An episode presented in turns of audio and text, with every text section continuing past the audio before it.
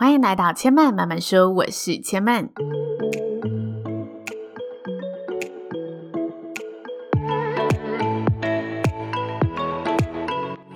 目前频道在 Apple Podcast、Spotify、KKBox 以及 Google Podcast 都听得到。喜欢的朋友，欢迎帮千嫚订阅并留言评论，让更多人可以认识千嫚慢慢说喽。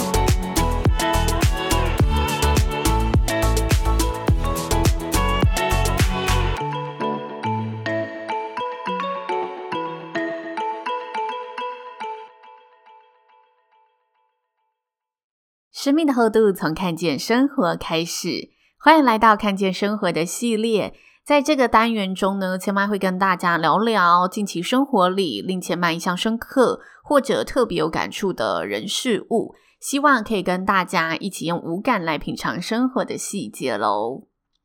有一阵子呢，非常流行写感谢日记。就是请大家自己在社群或者日记上写下一件呢，今天值得感谢的事情。不知道有没有听众朋友曾经做过这件事？我觉得这件事情呢、啊，空想有点困难，因为有时候我们会觉得日子好像就是一如往常，特别的事情不一定是天天发生，所以好像没有什么特别需要感谢的事。我是没有进行过类似感谢日记的活动，但是我觉得感谢日记的宗旨就是提醒人们可以去多多的察觉生活中一些我们呃没有注意到的美好，所以这份感谢也许是可以对大地，可以对环境，或者是我今天听到了一首歌，觉得哇，原来现在流行的东西是这样子，这么有生气，或者是我今天吃到了一个食物，觉得这食物好疗愈哦，让我心情突然变好了。或者是我想感谢今天的自己，即使一整天过得都非常不顺利，但是我仍然就是对明天充满着希望，这些都是一个感谢。上周四呢，我是一阵风暴式的忙碌，甚至在周四到周五呢，我只睡一个小时，然后星期五就上工了十五个小时。回到家的时候，我真的觉得漫漫长路啊。我觉得哇，怎么怎么走都回不到家。即使我已经离开了工作的场合，整身呢就是疲惫无比这样子。等到周末呢，我整个忙完之后，我回顾这几天，突然觉得哇，好多人值得感谢哦。所以我就在自己的 IG 现实动态做了一个感谢回忆录。其中有一个呢，我是感谢听众朋友，因为我在星期一打开节目的后台啊。赫然发现，我累积的收听次数竟然破了八十万大关。这里一定要特别告诉大家，因为我大概前两个礼拜才破七十万，所以我没有想过在短短的十天左右的时间。就可以又多了十万的收听，而且呃，这个成长可以是这么快速的，这真的让我觉得非常兴奋又非常开心。尤其是我这几天这么忙碌，我真的没有每天打开后台去看，不然通常我就是隔一两天就会打开。但这一次我隔了四天要五天的时间，然后没想到这个累积的收听数在这几天有这么明显的一个成长。所以真的想特别感谢有帮千曼分享过节目的好朋友，以及很认真、很准时每个礼拜收听节目的好朋友，真的谢谢大家。其实看见生活这系列啊，分享的是我生活中的事物，它是比较轻松的一个单元，贴近我真实生活的系列。你也可以说是呢，它是一个 plug，因为那个 YouTube 有 vlog 嘛，所以 Podcast 应该就有 plug。那所以呢，我今天想要跟大家来分享，就是我上周在工作当中遇见的两个非常温情的爱的故事。第一个故事呢，是发生在我星期五主持的婚礼上。新娘说她也是我的忠实听众，所以也许她会听到我正在说她的故事。这场婚礼呢，是在台南，所以新人她前一天就包了房间，好让我隔一天上工。那因为我前一天晚上刚好有周末的婚礼需要做一些前置，所以我抵达台南饭店的时间大概也是快十二点的时间了。那我问了新娘，她说还没睡，所以我就到房门想说跟她打声招呼。等到我敲完房门之后呢，没想到来应门的是妈妈。妈妈开门后呢，就跟我自我介绍，然后我也告诉她我是谁，跟妈妈打了声招呼，问候了一下。没想到呢，妈妈第一个问题就问。嗯，明天婚礼的流程有没有空档？我不太懂妈妈这个空档是什么意思。我在想，诶，她是不是有需要换衣服，还是她需要一个空档休息一下，还是她需要这个空档做一些特别的事情？所以我就进一步的问妈妈说，呃，不知道这个空档是有什么规划，还是说有什么我这里可以协助的地方？没想到呢，妈妈就跟我分享起她藏在心中的一个心愿。他说：“其实他在筹备婚礼的这段过程中，有尝试呢跟新人要索取我的联络方式，但是新人呢不希望妈妈太操劳太忙，所以就跟妈妈说：我都会打点好，你有什么需要的，你直接告诉我。但他不知道妈妈呢其实是私底下想筹备一个惊喜给他，所以妈妈就也不好意思一直去要，因为他怕这个惊喜呢会就此穿帮。”所以呢，在当天晚上呢，我敲了门后，妈妈就抓紧这个机会，然后问我说有没有这个空档，她想要送给她女儿和女婿一部影片。那会想要送这部影片的原因，是因为她在去年生了一场大病。这个病的程度呢，是严重到他在加护病房里呈现昏迷状态好多天，然后醒来之后呢，他就听到他女儿说，女婿来看他的时候，一见到他躺在床上的样子，就止不住的到外面的走廊哭了起来。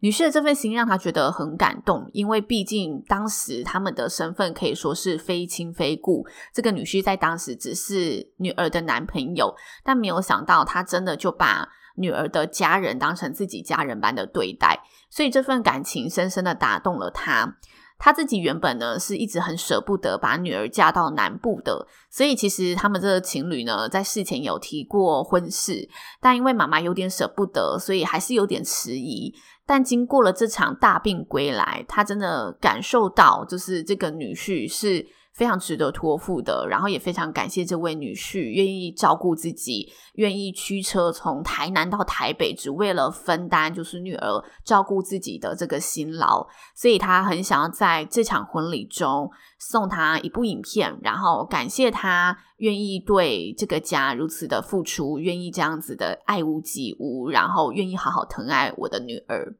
我听完妈妈说这段话的时候啊。我觉得我非常能感受到妈妈的那份心情，因为妈妈是很疼这个女儿的，从她的字字句句你可以感受到。然后她其实是舍不得女儿嫁出去，但是当妈妈知道她嫁出去是可以过上更好的生活时，她就安心了。那个舍不得其实是对她的一份爱，也不是说我真的要阻止你不能结婚，我真的要阻止你去呃其他城市生活，而是她要知道女儿确定可以过得更好了，她才放心。把她托付给别人，我觉得这是非常深的一份情谊，所以我就觉得很感动，然后也自愿接下呢妈妈这一个 紧急任务，答应帮妈妈做这一部影片。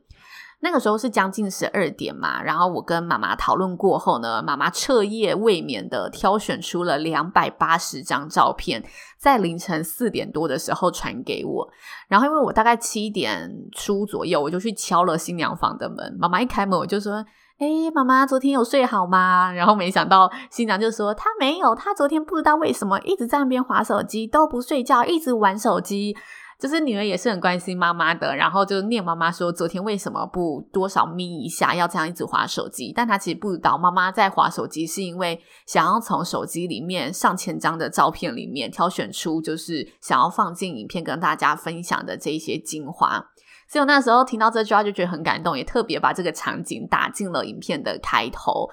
你想，一个妈妈，她手机里面可以有上千张与女儿与家人的照片，可见这一家人的关系是多么的亲密。手机照片是很好去观察这一个人的生活是长什么样子的，他生活中重要的部分在哪里。所以我那个时候听完母女的这段对话，心里又觉得哦，莫名的温暖。然后虽然任务非常的紧急，但是我觉得很开心，能用自己的一份力去传递这份心意。虽然我事后问新娘，他们觉得很感动。她说她其实很不好意思。第一个不好意思是呢，